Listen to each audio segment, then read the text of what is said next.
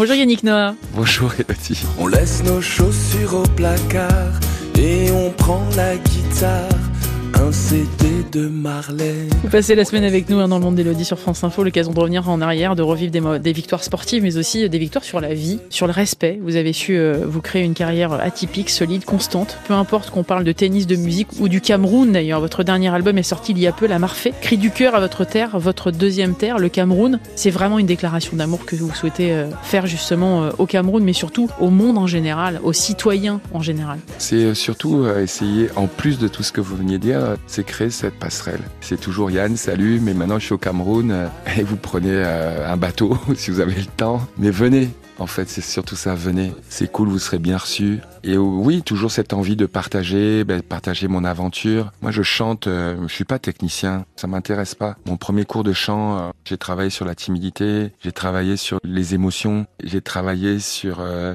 exprimer même une faiblesse et parfois même une hésitation. Et du coup, euh, c'est une thérapie pour moi. Et j'ai besoin de chanter des mots qui correspondent à ce que je vis. Aujourd'hui, ouais, je suis au Cameroun, mais mais venez, je reviens. Bon. Qu'est-ce qui fait que ça bascule vers la musique finalement? À quel moment vous décidez que la musique va devenir votre avenir, que c'est justement euh, ce que vous avez envie de faire J'ai toujours suivi mon instinct. Je suis parti trop tôt de la maison, donc c'était toujours mon instinct. C'était pas comme si euh, maman était là ou papa était là euh, au quotidien en me disant bah tiens Yann, tu pourrais faire ça. Je sais qu'il y avait, ils étaient là, mais c'était spirituellement qu'ils étaient là en fait. Mais et j'ai toujours écouté ma petite voix et surtout j'ai écouté mes mes rêves. Mes rêves, je pense que c'est ce qu'il y a de plus fort. Vous écoutiez quoi à la maison, petit garçon alors? J'écoutais surtout ce qui passait parce que moi j'avais pas le droit d'écouter. Enfin, on touchait pas la platine de papa et maman. Donc quand maman écoutait Reggiani ou Brel, euh, elle avait les yeux dans le vague. Des fois, je voyais des petites larmichettes. Euh, ça leur rappelait la France. C'était plus que de la musique. Quoi. Il y avait une espèce de mélancolie puissante par rapport à des mots, par rapport à des sentiments qui ressortaient quand maman écoutait de la musique de son pays. Euh, je voyais bien que quand c'était le tour de papa, tout d'un coup, bah, c'était ah tiens, ça, ça doit danser quelque part. Donc c'était plus ça. Donc ouais, je piquais les disques de mes parents quand j'étais, qu'ils étaient à l'autre bout du monde, qu'on n'avait pas de téléphone et que j'avais droit à cinq minutes. Euh,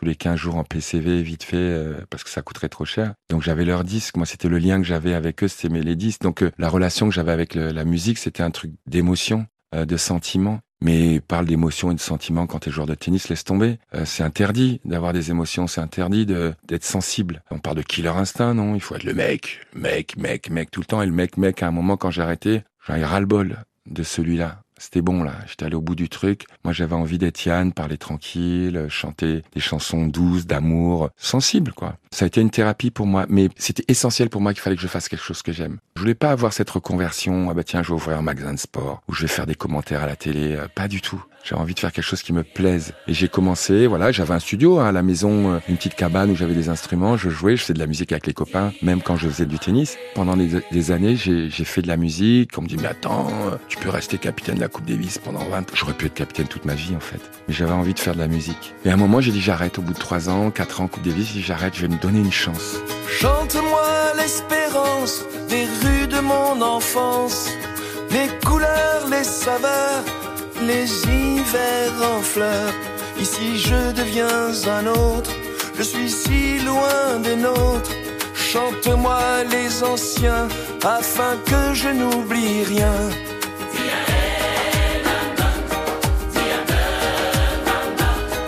C'est-à-dire qu'en même temps, vous avez tout remporté, quoi. 91, vous remportez euh, la Coupe Davis, effectivement. 96, la même chose, avec euh, encore des matchs euh, extraordinaires. Mais vous savez, c'est ce qui est terrible. Ce qui est terrible, et là, je, je pense, je découvre là, maintenant, là, depuis les deux jours qu'on discute, là, je découvre qu'en fait, quand j'ai gagné il y a 40 ans en Roland, elle était parfaite, la victoire. Elle était parfaite. Donc après ça, de quoi je peux rêver? Gagner en Australie Qu'est-ce qui aurait été plus beau que ma victoire? Rien. Elle était juste parfaite. Et je réalise là, à la seconde, que 91, elle était parfaite, la victoire. Elle était juste parfaite. Agassi sans prasse en face. En France. Public incroyable. Oui, on n'a pas gagné depuis 59 ans. Quand j'ai gagné Roland, on n'avait pas gagné depuis 37 ans. Euh, je dis, je dis on, vous voyez? Mais c'est vraiment ça. Je jouais pour les autres. Ouais, moi, quand je gagne à Roland, c'est pour tout le monde. Et quand on gagne la Coupe Davis, c'est la même chose, en fait. Alors ensuite, je continue. J'ai un contrat je continue avec une autre équipe. Je voulais me prouver en fait que je pouvais aussi gagner, enfin aider à gagner une autre équipe d'autres joueurs. autre que mes potes et on regagne. Après, je me dis bon, c'est bien là. Et puis il y a Marie Pierce et Julia Allard qui arrivent à la maison. Elle me dit écoute Yann, je dis mais moi je connais rien au tennis féminin. Elle fait non mais c'est pas la peine, mais non juste les vibrations là, tu nous donnes ça avec.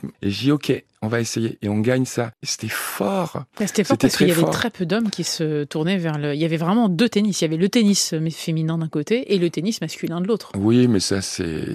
Mais vous avez aussi permis de faire avancer euh, le regard là-dessus. Oui, c'est l'ignorance. Euh, c'est l'ignorance. On joue pour l'émotion. On a tous peur à 30-40 euh, sur la balle de break. On a tous peur quand on est moins bien quand on a on s'est engueulé la veille avec son pote ou avec sa femme. on est moins bien quand les gens autour de nous comprennent pas. Oui, bien sûr, tout ça mais c'est pareil garçon ou fille, c'est exactement la même chose. Après, chaque, voilà, quand je suis en face de Marie Pierce euh, ou de Kiki euh, Mladenovic, c'est pas pareil, on parle différemment, mais c'est la même chose en fait. C'est tonton qui parle à, ses petites sœurs, tu vois, ou à, ses nièces, ou tu vois tonton qui parle à ses petits frères. C'est vraiment la même chose, parce qu'à la fin, bon bah le cours il est toujours pareil. Et, donc non, moi j'ai pas trouvé de, de différence, j'ai pas vu de différence. J'ai vu de différence parce que même des fois d'une équipe masculine à l'autre, tu vois, c'est complètement différent le l'encadrement euh, psychologique. Mais euh, non, non, c'est la même chose. Et donc l'idée, c'est de vivre. J'avais envie de vivre ça avec les filles. Et après, ce qui reste, c'est euh, c'est tellement bien. Ce qui reste derrière, c'est une amitié, quoi. Parce qu'on a vécu une aventure humaine tellement forte. Moi, si je, je, je croise Sandrine Testu là, en, là en sortant là sur le pont, mais mais elle me lâche pas quoi. Mais je la lâche pas non plus quoi. C'est-à-dire qu'on va se faire une bouffe, on va boire un coup. Mais c'est tellement précieux, ça pas de prix. Quand euh, sort le premier album, vous avez peur ou pas? Parce qu'il y a beaucoup de gens qui évidemment vous attendent au tournant parce que vous êtes euh, ce grand gagnant à mm. droite à gauche. Non non, j'ai pas. Est-ce que vous avez peur? Non non, j'ai pas peur. C'est le monde entier qui a peur pour moi. Mais c'est pas de la peur, c'est c'est une espèce de cynisme, de scepticisme constant. Mais ça, j'avais déjà vécu quand même quand je joue au tennis. Hein. Ouais, il va jamais gagner.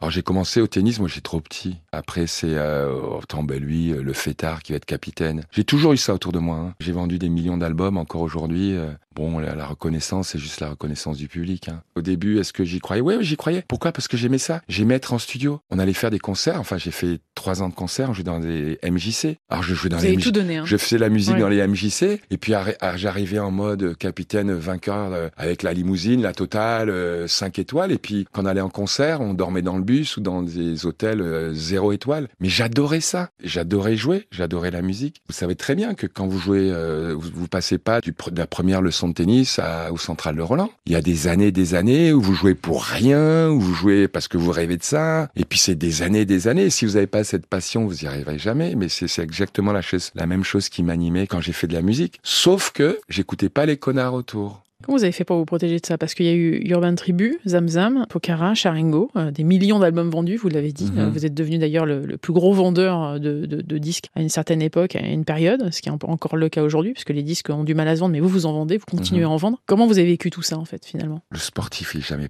il est jamais loin. Il est jamais moins sportif. Quand tu me dis tu peux pas y arriver, alors là, mec, tu m'as dit ça, je peux pas y arriver, alors laisse tomber, reste là, vas-y, moi je vais aller courir pendant des heures, je vais me préparer, je vais te défoncer la gueule. J'ai toujours eu un peu ce truc, ce truc de challenge, parce que bien sûr que c'est un problème, les gens autour de toi qui croient pas en toi. Ma maxime, c'est euh, derrière tous les problèmes, il y a une opportunité. Tu dis que je peux pas? Attends, redis-le-moi ça. Je ne peux pas. Regarde-moi bien dans les yeux. Je peux pas le faire. Je vais te fourrer.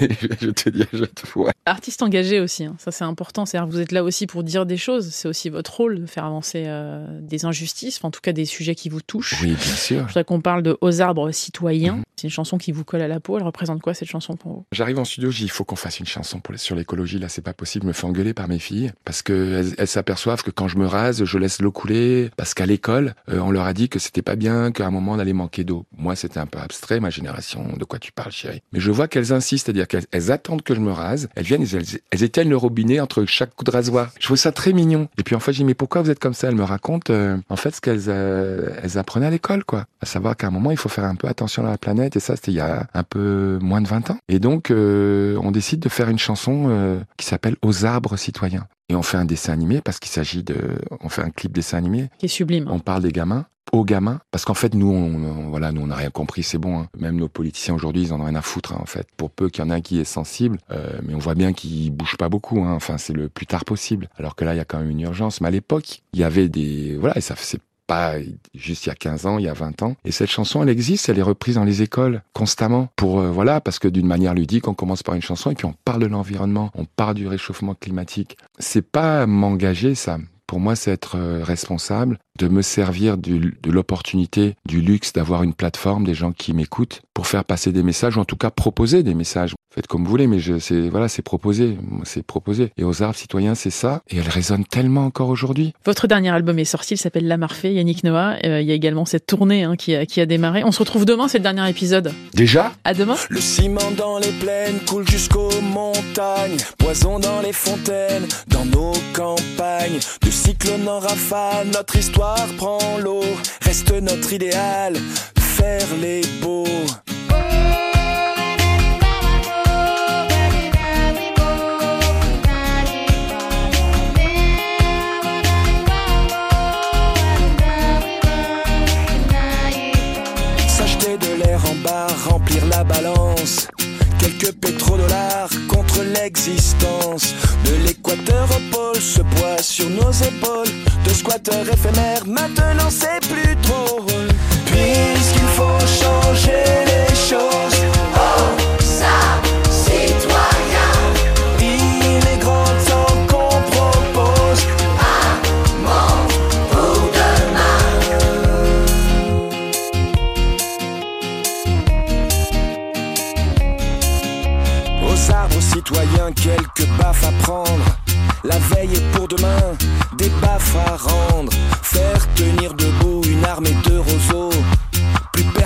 je ne sais